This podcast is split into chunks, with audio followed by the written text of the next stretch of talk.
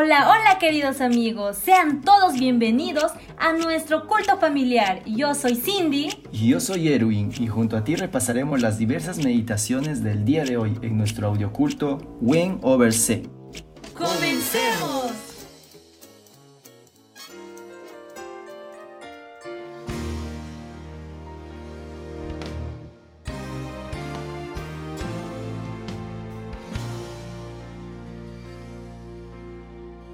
Romanos 8. Ahora pues, ninguna condenación hay para los que están en Cristo Jesús, los que no andan conforme a la carne, sino conforme al Espíritu. Porque la ley del Espíritu de vida en Cristo Jesús me ha librado de la ley del pecado y de la muerte.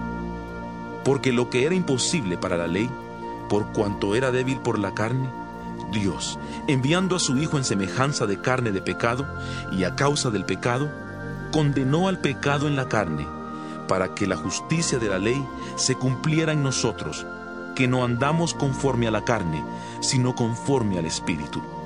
Porque los que son de la carne piensan en las cosas de la carne, pero los que son del Espíritu en las cosas del Espíritu.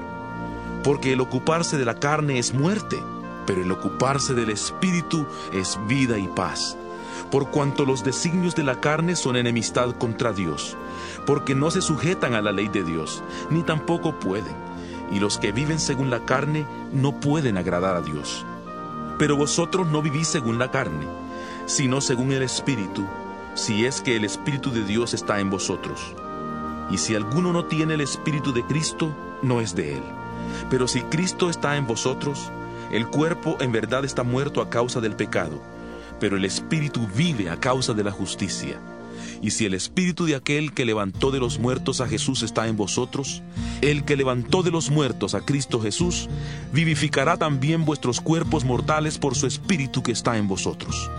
Así que, hermanos, deudores somos, no a la carne, para que vivamos conforme a la carne.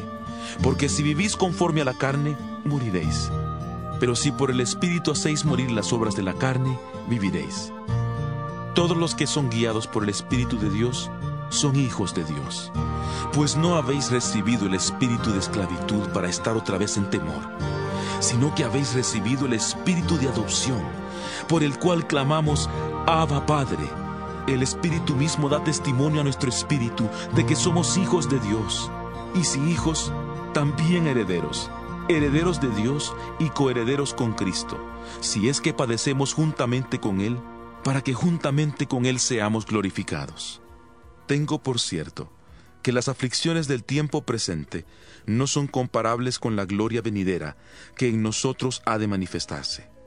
Porque el anhelo ardiente de la creación es el aguardar la manifestación de los hijos de Dios.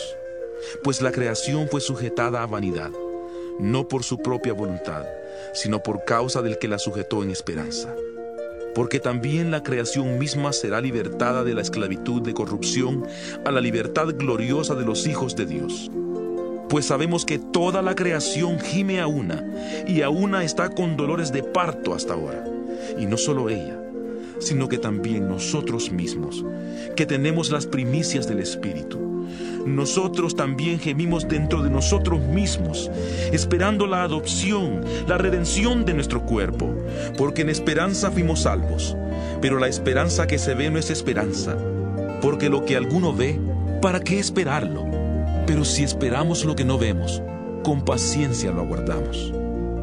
De igual manera, el Espíritu nos ayuda en nuestra debilidad pues que hemos de pedir como conviene, no lo sabemos, pero el Espíritu mismo intercede por nosotros con gemidos indecibles. Pero el que escudriña los corazones sabe cuál es la intención del Espíritu, porque conforme a la voluntad de Dios intercede por los santos. Sabemos además que a los que aman a Dios, todas las cosas les ayudan a bien, esto es, a los que conforme a su propósito son llamados. Porque a los que antes conoció, también los predestinó para que fueran hechos conforme a la imagen de su Hijo, para que Él sea el primogénito entre muchos hermanos. Y a los que predestinó, a estos también llamó, y a los que llamó, a estos también justificó, y a los que justificó, a estos también glorificó. ¿Qué pues diremos a esto? Si Dios es por nosotros, ¿quién contra nosotros? el que no escatimonia a su propio Hijo, sino que lo entregó por todos nosotros, ¿cómo no nos dará también con él todas las cosas? ¿Quién acusará a los escogidos de Dios? Dios es el que justifica. ¿Quién es el que condenará?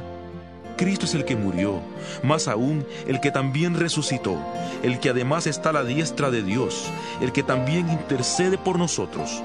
¿Quién nos separará del amor de Cristo? ¿Tribulación, angustia, persecución, hambre, desnudez, peligro o espada? Como está escrito. Por causa de ti, somos muertos todo el tiempo. Somos contados como ovejas de matadero.